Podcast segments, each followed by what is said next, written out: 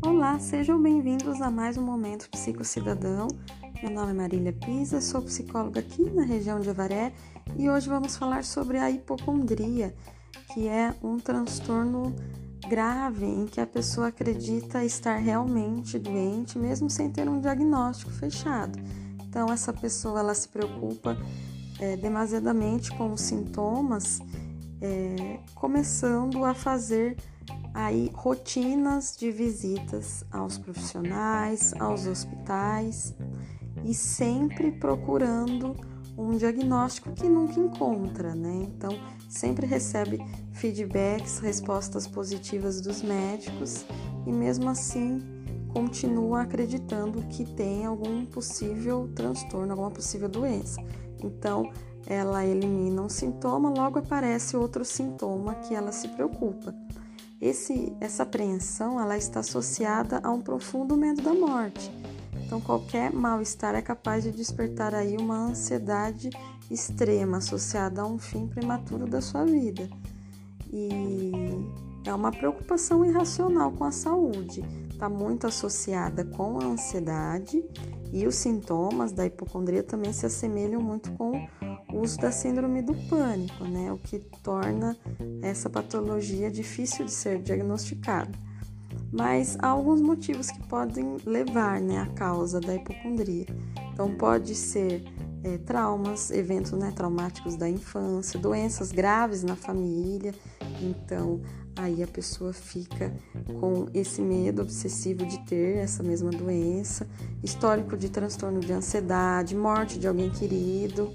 E também acredita-se que algumas pessoas que tiveram negligência familiar, que não tiveram aí um cuidado familiar suficiente, acabam que inconscientemente usam essa preocupação exagerada com doenças para chamar atenção e conseguir o afeto, o afeto que não teve, né? Mesmo que seja de pessoas desconhecidas, como médicos, enfermeiros.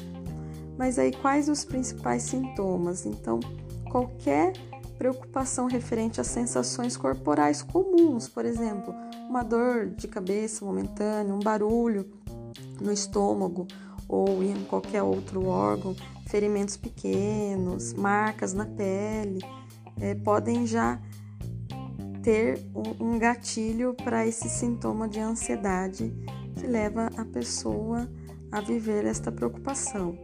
Mas como que é o tratamento? O tratamento é feito pela terapia cognitivo-comportamental, então é feito é, muitas vezes pela terapia de confronto, né, com a exposição do paciente é, brevemente e progressivamente aos, aos eventos em que possui aversão.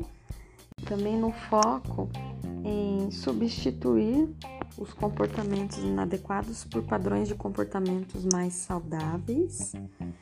Por, as, por vezes, pode também o psicólogo pedir para o paciente fazer exercício, se ele tiver medo de ter um ataque cardíaco, então levar a uma conduta mais saudável da própria, da própria vida. E também o confronto das crenças, o confronto, dessas crenças construídas ao longo da vida. E também o tratamento de conflitos, de traumas passados. Tudo isso em prol de uma melhor qualidade de vida. Se você percebe que tem alguns sintomas, é, algum pensamento obsessivo em relação à sua própria saúde, um medo excessivo da morte e de estar realmente doente, por mais que tenha é, feedbacks, aí respostas dos profissionais da saúde em que está tudo bem com você, é necessário fazer uma avaliação profissional para fazer um tratamento adequado e tirar todas as suas dúvidas. E se precisarem, entre em contato para maiores informações pelas redes sociais como Marília Psicolife ou pelo celular pelo número 14 99680 3408. Eu espero que vocês tenham uma ótima semana e até breve.